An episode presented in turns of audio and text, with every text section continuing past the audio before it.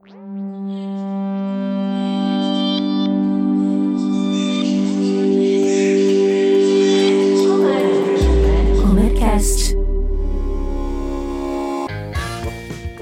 eu sou o Renato Augusto Melconian. E eu sou a Patrícia Reis. E esse é o Comercast, podcast de conteúdos do setor elétrico. Toda semana, entrevistamos um especialista da Comerc sobre um assunto que está em alta e também falamos as principais notícias do setor. O tema desse episódio pode parecer complicado, em função do nome, swap, mas você vai ver como é simples entender o conceito. O termo swap é bastante conhecido no mercado financeiro, com foco em investimentos. De forma resumida, swap é uma operação de troca entre duas partes. No mercado livre de energia, o consumidor especial ou livre tem a liberdade de negociar as melhores condições para a compra e venda de energia, de acordo com a sua necessidade. O consumidor pode escolher entre diferentes tipos de swaps, swap de fonte de energia, swap de submercado e swap de período e volume. Antes de fazer a sua escolha, ele deve analisar as opções disponíveis para definir com segurança a que for mais vantajosa para o seu negócio. É fundamental poder contar com uma equipe especializada para analisar as condições de contrato e garantir que o preço negociado não mude durante o período do contrato. Para entender mais sobre esse assunto, o Comercast convidou Brunella Cunha, executiva de relacionamento da Comerc Gestão. Brunella, seja muito bem-vinda.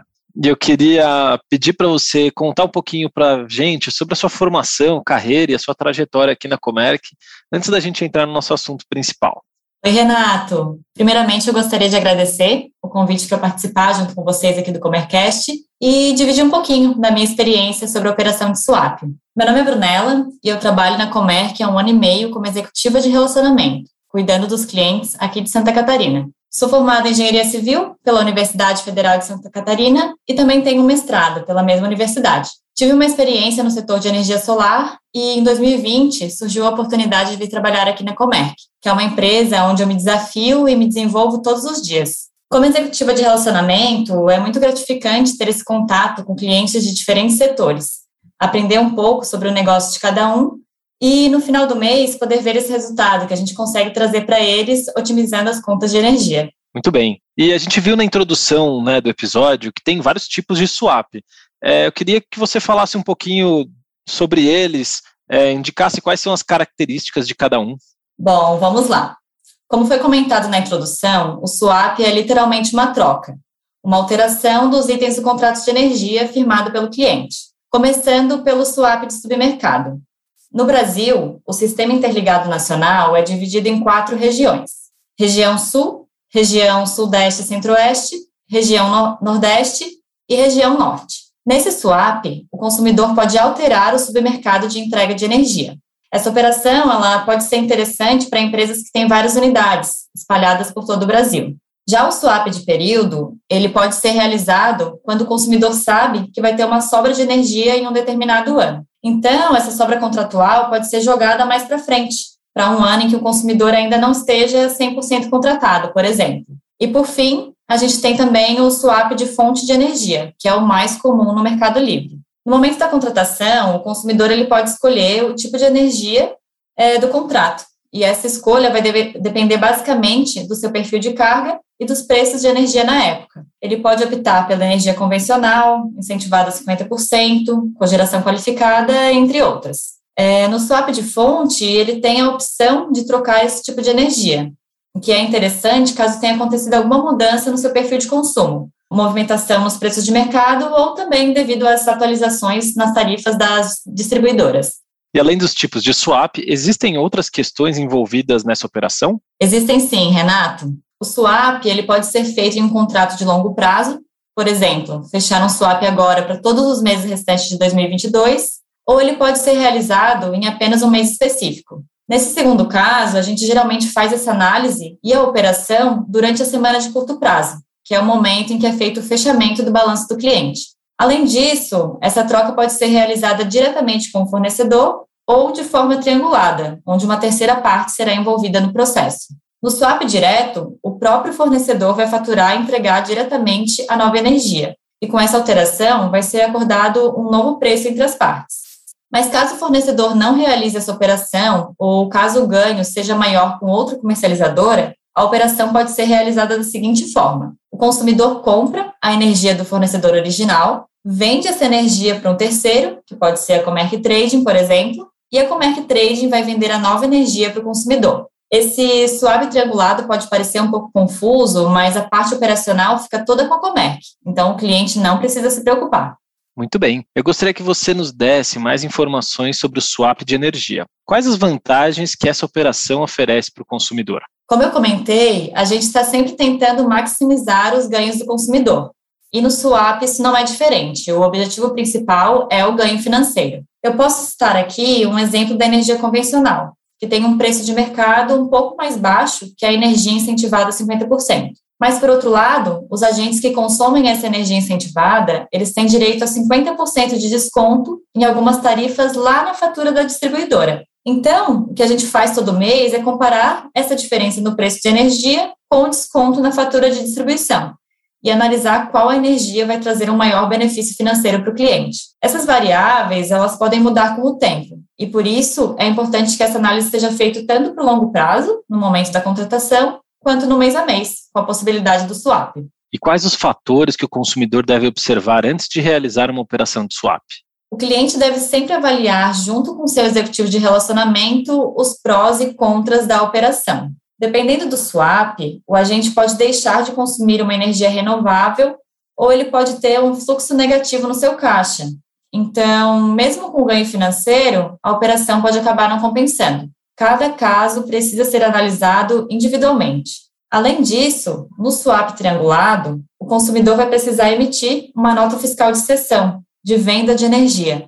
Nesse caso, é importante que o cliente converse com o setor fiscal da sua empresa para analisar é, todas as questões tributárias relacionadas com a emissão dessa nota. Nós sabemos, por exemplo, que hospitais e shoppings muitas vezes não podem emitir nota fiscal, por não terem uma inscrição estadual. Então, nesses casos, já fica um pouco mais complicado para realizar esse swap triangulado. Muito bem, e como que a Comerc pode ajudar os consumidores interessados nesse tipo de operação? Bom, falando aqui da gestão, a Comerc já realiza mensalmente essa análise para verificar o melhor tipo de energia para os seus clientes.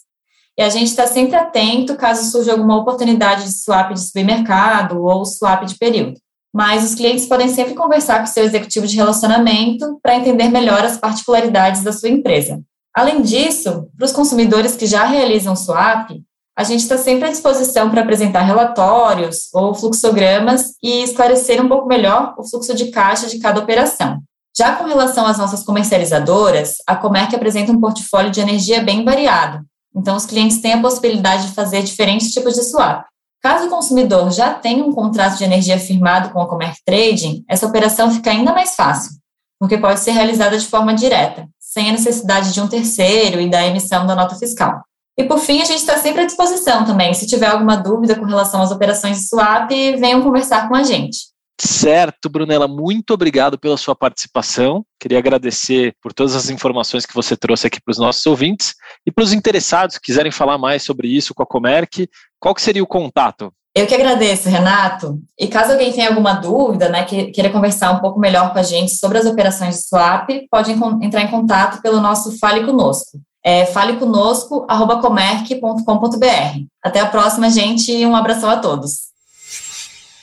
Com um histórico de crescimento consistente em capacidade instalada de energia eólica, o Brasil passou a ocupar o sexto lugar no ranking global do setor. O marco é referente a 2021. No ano anterior, o país ocupava a sétima posição e, em 2012, o 15º lugar, o que dá uma ideia do avanço conquistado. O relatório com dados analíticos sobre o mercado mundial de produção de energia eólica é divulgado anualmente pelo Conselho Global de Energia Eólica e é utilizado por empresários e autoridades do setor para nortear seus negócios e investimentos. No dia 30 de março, a Câmara de Comercialização de Energia Elétrica entregou à Agência Nacional de Energia Elétrica um pacote de regras e procedimentos de comercialização que deve regulamentar a operação mercadológica das usinas híbridas no Brasil. Em seu documento, a CCE ressalta que as usinas híbridas devem representar mais um avanço nas alternativas de geração do país, permitindo a combinação entre múltiplas matrizes e possibilitando ganhos de sinergia e financeiros para agentes de mercado. A expectativa é que o material seja analisado pela ANEL ainda em 2022. A agência deve abrir consulta pública sobre o tema, a fim de avançar com as definições acerca do cenário que será constituído para as usinas híbridas no Brasil. Em 2021, as fontes eólica e solar fotovoltaica geraram juntas, pela primeira vez, 10% da eletricidade do mundo, acima de 9,3% em 2020 e o dobro em comparação com 2015, quando o Acordo Climático de Paris foi assinado. Os dados são de organismos internacionais do setor. Combinadas, as fontes renováveis geraram 38% da energia do mundo no ano passado, ultrapassando o carvão, que ficou com 36%.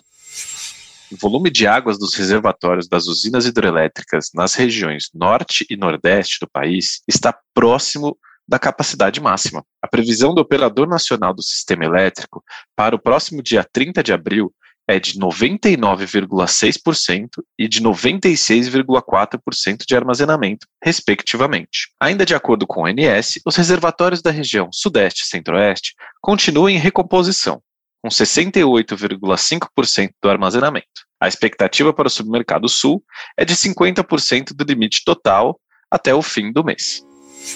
Para ficar informado sobre as notícias do setor, acesse megawatt.energy. E para conhecer mais sobre as soluções de energia que oferecemos, acesse comerc.com.br. Siga-nos também nas redes sociais. Estamos presentes no LinkedIn e Instagram, arroba Comerc Energia. Até, Até a, a próxima. próxima.